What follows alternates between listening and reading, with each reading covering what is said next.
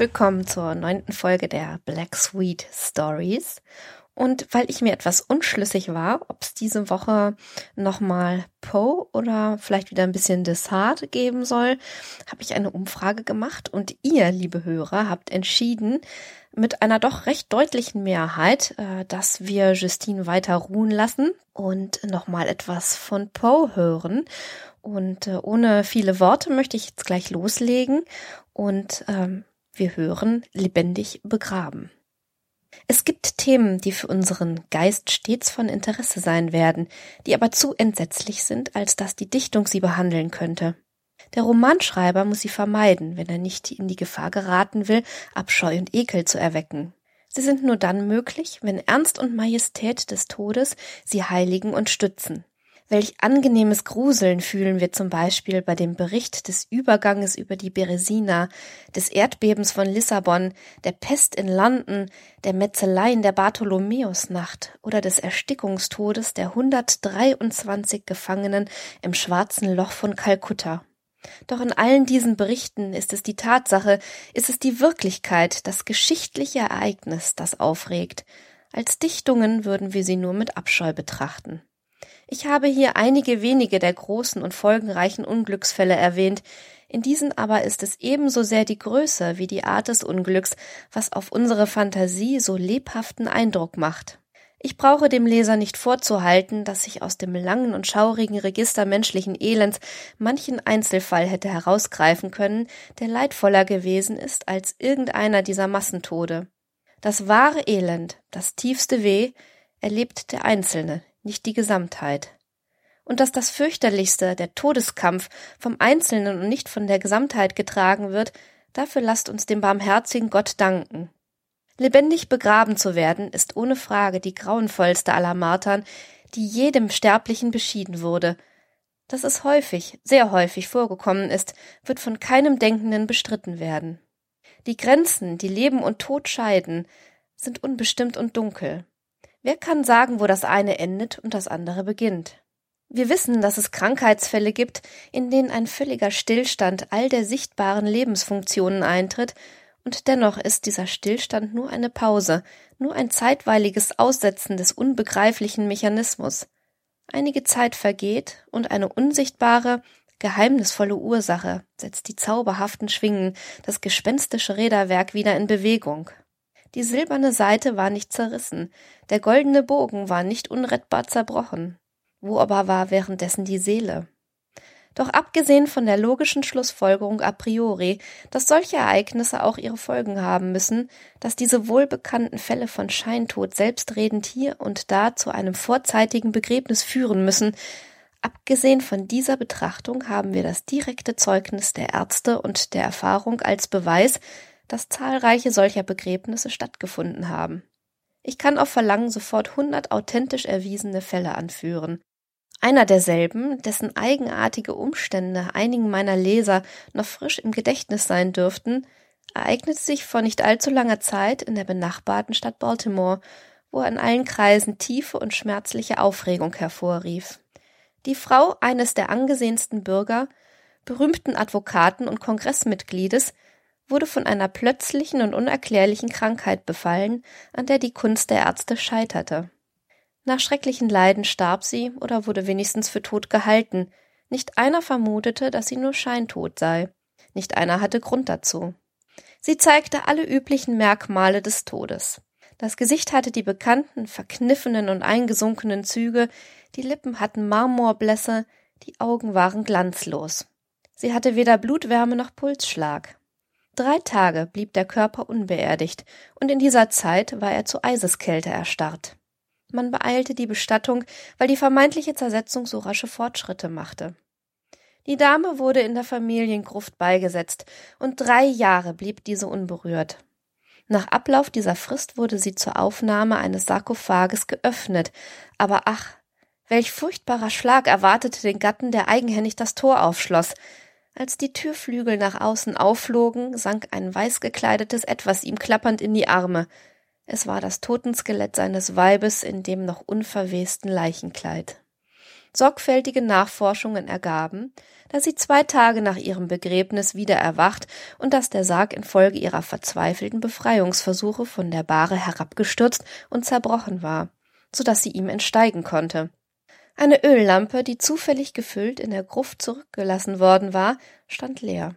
Das Öl konnte aber auch verdunstet sein. Auf der obersten Stufe der Treppe, die zur Totenkammer hinabführte, lag ein Teil des Sarges, mit dem sie wahrscheinlich gegen das Eisentor geschlagen hatte, um die Aufmerksamkeit auf sich zu lenken. Bei dieser Tätigkeit hatte sie vermutlich eine Ohnmacht oder auch infolge des Grauens der Tod befallen. Beim Niedersinken verfing sich ihr Leichenhemd in irgendeinem vorstehenden Eisenteil des Tores.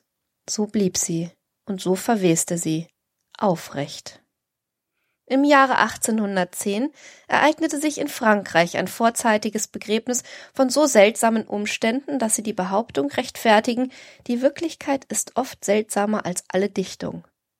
Die Heldin der Geschichte war ein Fräulein Victorine Lafourcade, ein junges und sehr schönes Mädchen aus vornehmer und wohlhabender Familie. Unter ihren zahlreichen Verehrern war auch ein Herr Julien Bossuet, ein armer Gelehrter oder Literat aus Paris. Sein Talent und sein einnehmendes Wesen hatte die Aufmerksamkeit der Erbin erregt, die ihn aufrichtig geliebt zu haben scheint. Ihr Familienstolz bewog sie schließlich aber doch, ihn abzuweisen und einen Herrn Renel zu heiraten, einen Bankier und gewandten Diplomaten. Nach der Hochzeit aber vernachlässigte sie der Gatte, ja misshandelte sie wohl gar, und nach einigen leidvollen Jahren starb sie. Wenigstens glich ihr Zustand so ganz dem Tod, dass jeder, der sie sah, sich täuschen ließ.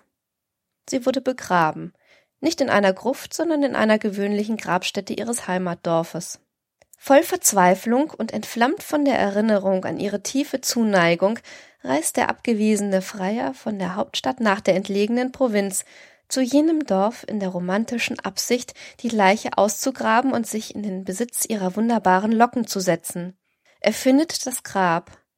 Um Mitternacht legt er den Sarg von der Erde bloß, öffnet ihn und ist dabei, das Haar abzuschneiden, als er innehält, denn die geliebten Augen öffnen sich. Man hatte die junge Frau lebendig begraben. Die Lebenskraft war noch nicht ganz entwichen und die Liebkosungen ihres Getreuen erweckten sie aus der Lethargie, die man irrtümlich für tot gehalten. In wahnsinniger Freude trug er sie nach seiner Wohnung im Dorf, wo er, der einige medizinische Kenntnisse hatte, ihr allerlei Belebungsmittel einflößte. Endlich erholte sie sich. Sie erkannte ihren Erretter, sie blieb bei ihm, bis sie ihre frühere Gesundheit wiedererlangt hatte. Ihr Frauenherz war nicht von Eisen, und dieser letzte Liebesbeweis erweichte sie. Sie gab es Bossuet zu eigen. Sie kehrte nicht zu ihrem Gatten zurück, sondern verbarg ihm ihre Auferstehung und entfloh mit dem Geliebten nach Amerika. Zwanzig Jahre später kamen die beiden wieder nach Frankreich, in der Überzeugung, die Zeit habe das Äußere der Frau so sehr verändert, dass ihre Angehörigen sie nicht wiedererkennen würden. Sie irrten jedoch, denn bei der ersten Begegnung erkannte Herr Renel sein Weib und erhob Anspruch auf sie. Sie weigerte sich aber, zu ihm zurückzukehren, und das Gericht gab ihr Recht, indem es entschied, dass die besonderen Umstände und die lange Reihe von Jahren nicht nur billigerweise, sondern auch gesetzlich die Rechte des Gatten ausgelöscht hätten. Die Leipziger Chirurgische Zeitung, eine bedeutende und angesehene Zeitschrift, von der man wünschen möchte, dass sie in unsere Sprache übersetzt auch in Amerika erschiene, berichtet in einer der letzten Nummern ein ähnliches Ereignis furchtbarer Art. Ein Artillerieoffizier von prächtiger Gestalt und robuster Gesundheit wurde von einem störrischen Pferde abgeworfen und trug eine äußerst schwere Kopfwunde davon, die ihm sofort das Bewusstsein nahm. Er hatte eine leichte Schädelfraktur, doch schien keine direkte Gefahr vorhanden. Die Trepanierung war erfolgreich, man ließ ihn zur Ader und viele andere Linderungsmittel wurden angewandt. Trotz alledem nahm die Betäubung, die Erstarrung mehr und mehr zu und schließlich hielt man ihn für tot. Es war warmes Wetter und er wurde mit fast unziemlicher Eile zu Grabe getragen. Das geschah an einem Donnerstag.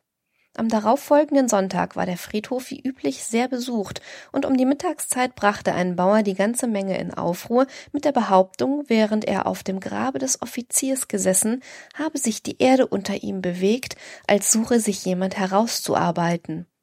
Zunächst schenkte man der Versicherung des Mannes keinen Glauben, aber sein sichtliches Entsetzen und die Hartnäckigkeit, mit der er bei seiner Aussage blieb, machten zum Schluss doch Eindruck auf die Menge.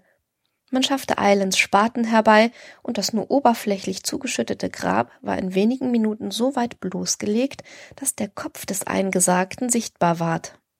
Er schien tot zu sein, aber er saß aufrecht in seinem Sarg, dessen Deckel er bei seinen wütenden Befreiungsversuchen teilweise aufgehoben hatte.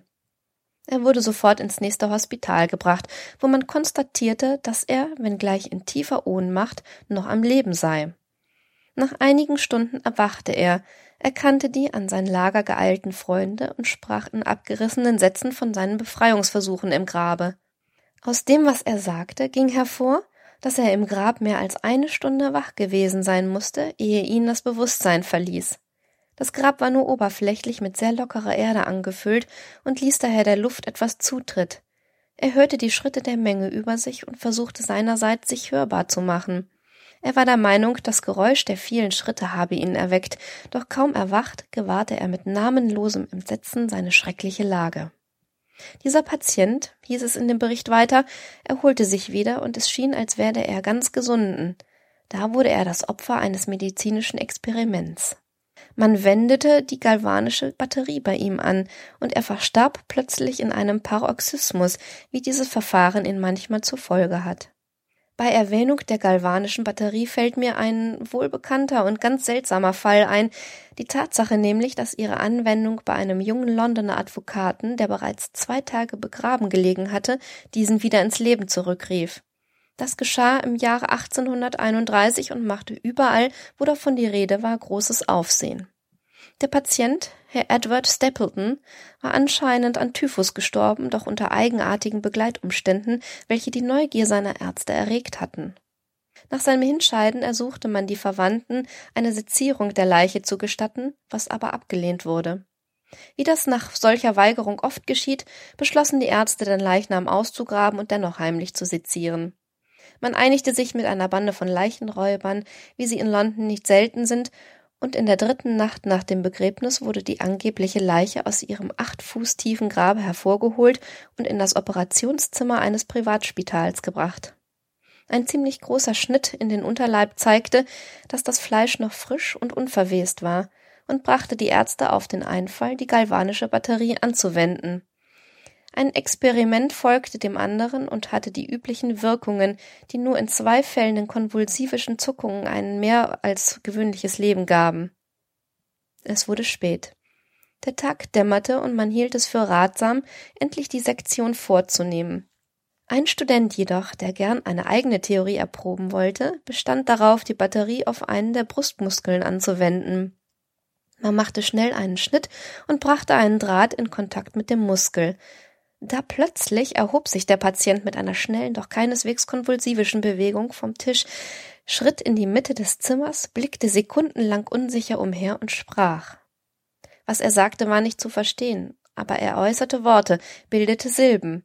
Als er gesprochen hatte, fiel er schwer zu Boden. Einen Augenblick waren alle gelähmt vor Entsetzen, doch das Bewusstsein, dass hier rasch eingegriffen werden müsse, gab ihnen bald die Geistesgegenwart zurück. Man entdeckte, dass Herr Stapleton ohnmächtig, aber am Leben war. Nach Anwendung von Äther erwachte er und konnte schnell wiederhergestellt und seinen Verwandten zurückgegeben werden. Ihr Erstaunen, ihre namenlose Verwunderung sei hier verschwiegen. Das Unerhörteste aber an dem ganzen Ereignis ist das, was Herr Stapleton selbst berichtet. Er erklärt die ganze Zeit über nie völlig besinnungslos gewesen zu sein, sondern, wenn auch unklar und verwirrt, alles gewusst zu haben, was mit ihm vorging vom Augenblick an, da die Ärzte ihn für tot erklärten, bis zu dem, da er im Hospital ohnmächtig zu Boden sank. Ich lebe waren die unverständlichen Worte, die er, als er vom Seziertisch heruntertaumelte, in seiner äußersten Not herausstieß. Es wäre ein leichtes, noch viele solcher Geschichten anzuführen. Ich unterlasse es aber, denn wir bedürfen ihrer nicht zur Feststellung der Tatsache, dass verfrühte Begräbnisse stattfinden. Wenn wir bedenken, wie selten es naturgemäß in unserer Macht liegt, solche Fälle aufzudecken, so müssen wir zugeben, dass sie häufig genug ohne unser Wissen vorkommen. Tatsächlich finden kaum je in einem Friedhof umfangreiche Umgrabungen statt, ohne dass Skelette aufgefunden werden, deren Haltung die fürchterlichsten Vermutungen rechtfertigt.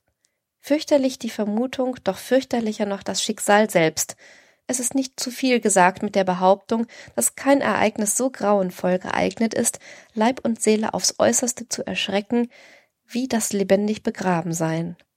Der unerträgliche, atemraubende Druck, die erstickenden Dünste der feuchten Erde, das hemmende Leichengewand, die harte Enge des schmalen Hauses, das Dunkel vollkommener Nacht, die alles verschlingende Woge ewiger Stille, die unsichtbare, doch fühlbare Nähe des Eroberers Wurm, diese Dinge und der Gedanke, dass droben die Gräser im Winde wehen und die Erinnerung an liebe Freunde, die, wenn sie nur unser Schicksal ahnten, zu unserer Rettung herbeieilen würden, und das Bewusstsein, dass sie dies Schicksal nie erfahren werden, dass wir ohne alle Hoffnung zu den wirklichen Toten zählen, diese Betrachtungen, sage ich, tragen in das noch pulsende Herz ein so namenloses Grauen, wie selbst die stärkste Fantasie es nicht beschreiben kann.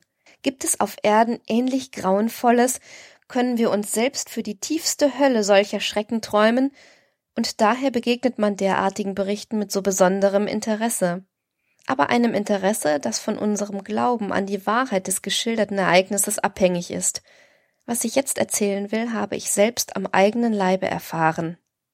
Ich war jahrelang den Anfällen jener seltsamen Krankheit unterworfen, der die Ärzte in Ermangelung einer treffenden Bezeichnung den Namen Katalepsie gegeben haben. Obgleich die mittelbaren und unmittelbaren Ursachen fast unbekannt sind, ja sogar die Krankheitsdiagnose selbst noch dunkel ist, so sind doch ihre äußerlich wahrnehmbaren Merkmale zur Genüge bekannt. Ihre Haupteigenschaft besteht in der Verschiedenartigkeit ihrer Anfälle. Manchmal liegt der Patient nur einen Tag oder selbst kürzere Zeit in vollständiger Lethargie. Er ist gefühllos und regungslos, aber der Herzschlag ist noch schwach fühlbar, der Körper ist noch ein wenig warm, ein leichtes Rot färbt die Wangen, und wenn man den Lippen einen Spiegel nähert, so kann man ein träges, unregelmäßiges Atmen wahrnehmen. Dann wieder dauert dieser Zustand Wochen, ja Monate, und dann vermögen die sorgfältigsten ärztlichen Untersuchungen nicht mehr einen Unterschied festzustellen zwischen dem Zustand des Kranken und dem, was wir als Tod bezeichnen. Sehr häufig wird er nur dadurch vor vorzeitigem Begrabenwerden bewahrt, dass seine Freunde von früheren kataleptischen Anfällen wissen und daher argwöhnisch sind, und vor allem dadurch, dass keine Verwesung eintritt. Die Krankheit macht glücklicherweise nur langsame Fortschritte, Schon ihre ersten Anzeichen sind unzweideutiger Natur. Nach und nach werden die Anfälle stärker und dauern von Mal zu Mal länger. Hierin hauptsächlich liegt die Sicherheit vor einem allzu frühen Begrabenwerden. Der Unglückselige, dessen erster Anfall bereits die Heftigkeit des letzten hätte, würde unvermeidlich lebendig zu Grabe getragen. Mein eigener Fall wich in nichts von den in medizinischen Büchern geschilderten Fällen ab.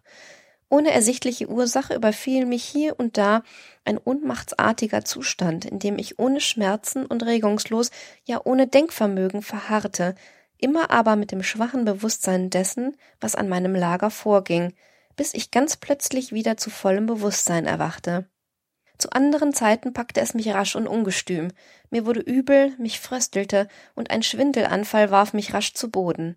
Dann war wochenlang alles um mich her leer und stumm und schwarz, und das Weltall wurde zum Nichts. Es war der vollkommene Tod. Aus diesen letzteren Anfällen aber erwachte ich weit langsamer, als ich davon befallen wurde. Gleichwie dem Freund und heimatlosen Bettler, der die lange einsame Winternacht durch die Straßen irrt, die Morgendämmerung nur zögernd, nur ganz allmählich und doch wie beglückend erscheint. Gerade so kehrte das Licht meiner Seele zurück. Abgesehen von diesen kataleptischen Anfällen schien mein Gesundheitszustand gut und keiner Beeinflussung durch diese Krankheit unterworfen, bis auf eine gewisse Eigentümlichkeit meines gewöhnlichen Schlafes. Wenn ich erwachte, war ich nie sofort Herr meiner Sinne, sondern blieb minutenlang erschreckt und verwirrt, die geistigen Fähigkeiten, besonders das Gedächtnis, waren wie gelähmt. In all meinen Leiden gab es kaum psychische Schmerzen, aber eine unerträgliche seelische Depression. Meine Fantasie sah nichts als Leichen. Ich sprach von Würmern, Grab und Leichenstein. Ich versank in Träumereien über den Tod und war von der düstern Ahnung erfasst, einmal lebendig begraben zu werden. Diese gespenstische Gefahr verfolgte mich Tag und Nacht. Bei Tag quälten mich grausige Grübeleien, des Nachts war ich dem Wahnsinn nahe. Wenn Dunkelheit sich über die Erde breitete, schreckten mich die Gedanken, und ich bebte, bebte wie die schwankenden Federn auf den Köpfen der Pferde beim Leichenbegräbnis. Wenn ich mich nicht mehr wach halten konnte, so kostete es mich einen Kampf, schlafen zu gehen, denn mir grauste bei dem Gedanken, ich könne beim Erwachen mich im Grabe finden. Und wenn ich schließlich in Schlummer sank, so vermochte ich es nur, um sogleich in einem Meer von Fantasien zu versinken, das überschattet wurde von den riesigen schwarzen Schwingen jenes einen Grabgedankens. Aus den zahllosen düstern Bildern, die mich in Träumen ängsteten, will ich nur eine einzige Vision berichten. Mir war, als läge ich in einer Erstarrung, die tiefer war und länger dauerte als je vorher. Da plötzlich legte sich eine eisige Hand auf meine Stirn und eine ungeduldige Stimme rasselte mir ins Ohr Steh auf. Ich saß aufrecht. Es war völlig finster. Ich konnte die Gestalt nicht sehen, die mich geweckt hatte. Ich konnte mich weder erinnern, wann dieser Anfall mich erfasst hatte, noch wo ich mich überhaupt befand. Ich harrte regungslos und mühte mich, meine Gedanken zu sammeln, aber die kalte Faust packte mich wild am Handgelenk und schüttelte mich, und die rasselnde Stimme sagte von neuem Steh auf. Gebot ich dir nicht aufzustehen? Wer bist du? fragte ich. Ich habe keinen Namen, dort wo ich hause, erwiderte die Stimme klagend. Ich war sterblich und ich bin Dämon. Ich war unbarmherzig und bin mitleidig.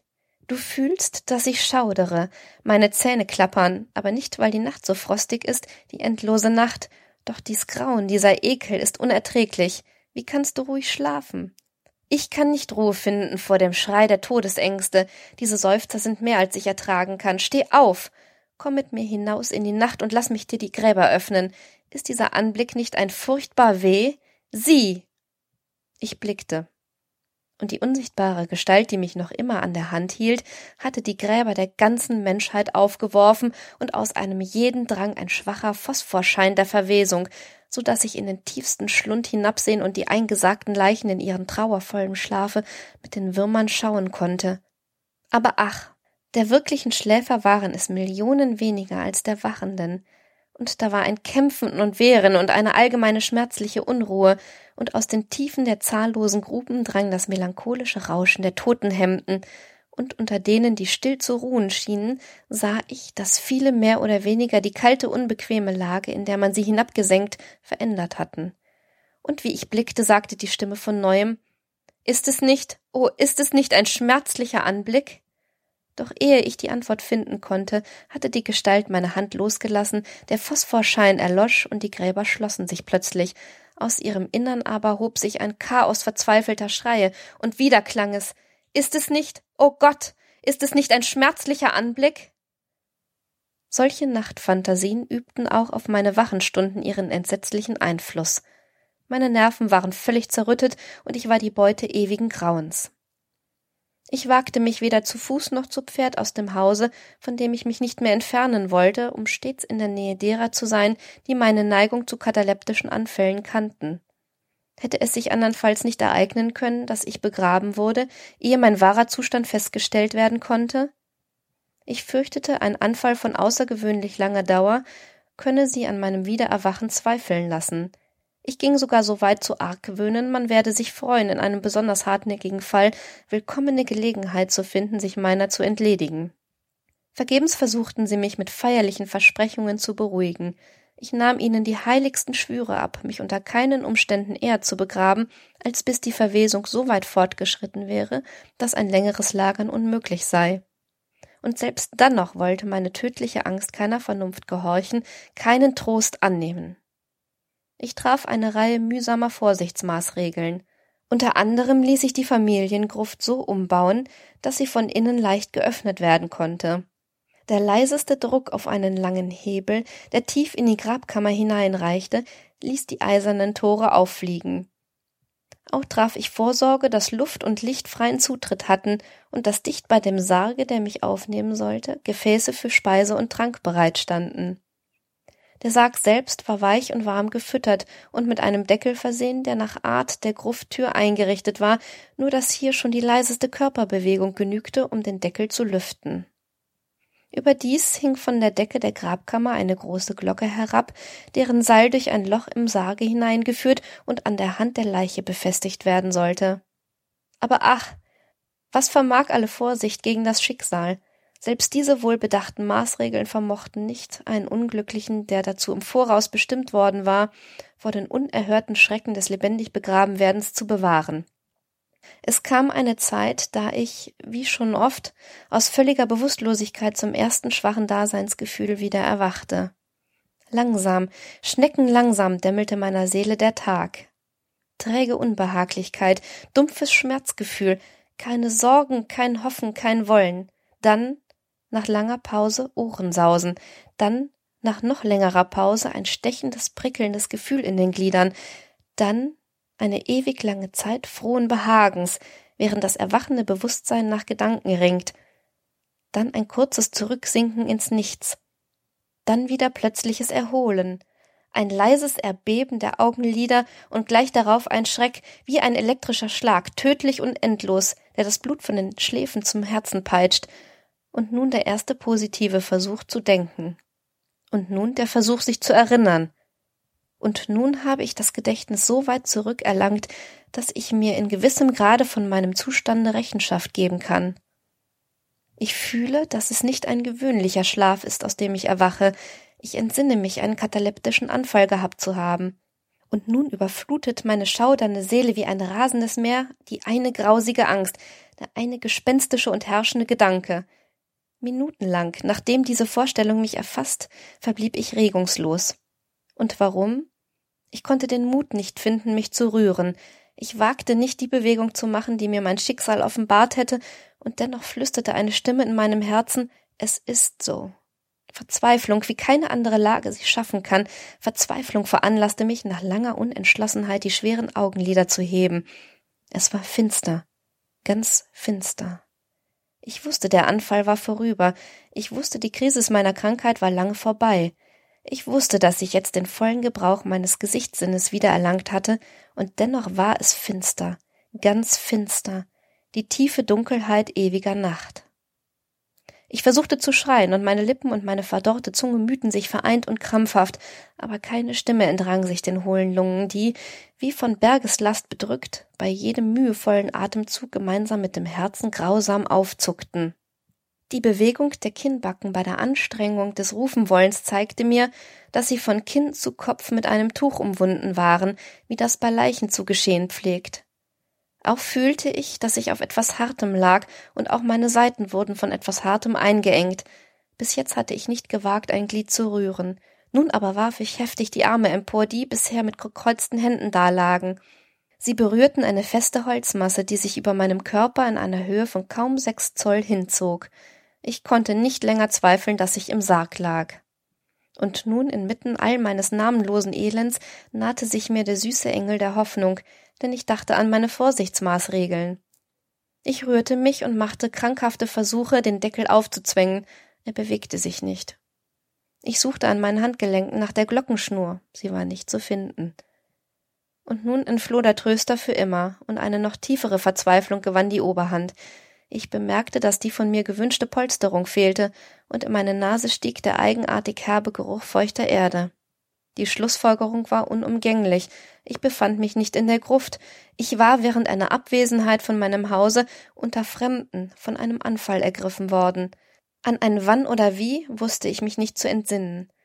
Und diese Fremden hatten mich begraben wie einen Hund, in irgendeinen Sarg gesteckt, den sie vernagelt und tief, tief und für immer in ein gewöhnliches und namenloses Grab gesenkt hatten. Als diese grässliche Überzeugung sich im geheimsten Fach meiner Seele gebildet hatte, versuchte ich von neuem laut aufzuschreien, und dieser zweite Versuch gelang. Ein langer, wilder und anhaltender Schrei, ein Todesgellen echote durch die Reiche der unterirdischen Nacht. Hallo? Hallo? Was gibt's? Gab eine raue Stimme Antwort. Was zum Teufel ist denn los? sagte eine zweite. Raus mit euch, sagte eine dritte. Was soll das heißen, dass hier losheult wie ein Kettenhund? sagte eine vierte. Und hierauf ward ich ergriffen und minutenlang unsanft von einer Gruppe wüstblickender Gesellen geschüttelt. Sie holten mich nicht etwa aus dem Schlaf, denn ich war hellwach, als ich schrie, aber sie setzten mich wieder in den Besitz meines Gedächtnisses. Dieses Abenteuer ereignete sich in der Nähe von Richmond in Virginia. In Begleitung eines Freundes hatte ich eine Jagdexpedition an den Ufern des Jamesflusses unternommen. Die Nacht kam und ein Sturm überraschte uns. Die Kabine einer kleinen Schaluppe, die im Strom vor Anker lag und mit Gartenerde geladen war, bot uns den einzigen Schutz. Wir behalfen uns also so gut es ging und verbrachten die Nacht an Bord. Ich schlief in einer der zwei einzigen Kojen, die das Schiff aufzuweisen hatte, und die Koje einer Schaluppe von 60 bis 70 Tonnen sind in ihrer Kleinheit kaum zu beschreiben. Die meinige hatte überhaupt kein Lager. Ihre größte Breite betrug 18 Zoll. Die Entfernung vom Boden zum Dach war genau dieselbe. Es wurde mir sehr schwer, mich hineinzuzwängen. Trotzdem schlief ich fest, und meine ganze Vision, denn es war kein Traum und kein Alb, entsprang natürlich den eigentümlichen Umständen meiner Lage, meinem gewohnten Gedankengang und der erwähnten Schwierigkeit, unter der ich litt, meine Sinne zu sammeln, besonders nach langem Schlaf das Gedächtnis wieder zu erlangen. Die Männer, die mich schüttelten, waren die Bemannung des Schiffes und ein paar Ladearbeiter. Von der Last selbst rührte der Erdgeruch her, das Tuch um die Kinnladen war ein seidenes Taschentuch, das ich mir in Ermangelung meiner gewohnten Nachtmütze um den Kopf geschlungen hatte. Die erduldeten Martern aber waren unzweifelhaft jenen des lebendig Begrabenseins völlig gleich. Sie waren schrecklich, sie waren unsagbar grauenhaft. Doch der schlimme Zustand hatte eine günstige Folge. Meine Seele bekam Ruhe und Haltung. Ich ging auf Reisen. Ich unterwarf mich körperlichen Anstrengungen. Ich atmete freie Himmelsluft. Ich dachte an andere Dinge als Tod. Ich entfernte meine medizinischen Bücher. Buchan verbrannte ich. Ich las keine Nachtgedanken, keine bombastischen Kirchhofsmärchen und Schauergeschichten wie diese hier. Binnen kurzem wurde ich ein neuer Mensch und führte ein männliches Leben. Seit jener denkwürdigen Nacht verlor ich für immer meine Todesgedanken und mit ihnen verschwanden meine kataleptischen Zustände, von denen sie vielleicht weniger die Folge als die Ursache gewesen waren. Es gibt Augenblicke, wo selbst dem klugen Auge der Vernunft die Welt unseres traurigen Menschendaseins als Hölle erscheint, aber die Fantasie des Menschen vermag ihre ewigen Grüfte nicht ungestraft zu durchstreifen. Weh, die grausigen Legionen der Grabesschrecken sind keine Hirngespinste, doch gleich den Dämonen, in deren Gesellschaft Aphrasiab den Oxus hinabschiffte, müssen sie schlafen oder sie verschlingen uns, muss man sie schlummern lassen oder wir gehen zugrunde. Und das war die Kurzgeschichte Lebendig begraben von Edgar Allan Poe. Und mit diesen Worten beschließen wir die neunte Folge der Black Sweet Stories. Ich wünsche euch eine wunderbare Woche, eine wunderbare Zeit und ähm, wir hören uns hoffentlich nächste Woche Freitag wieder. Bis dann. Tschüss.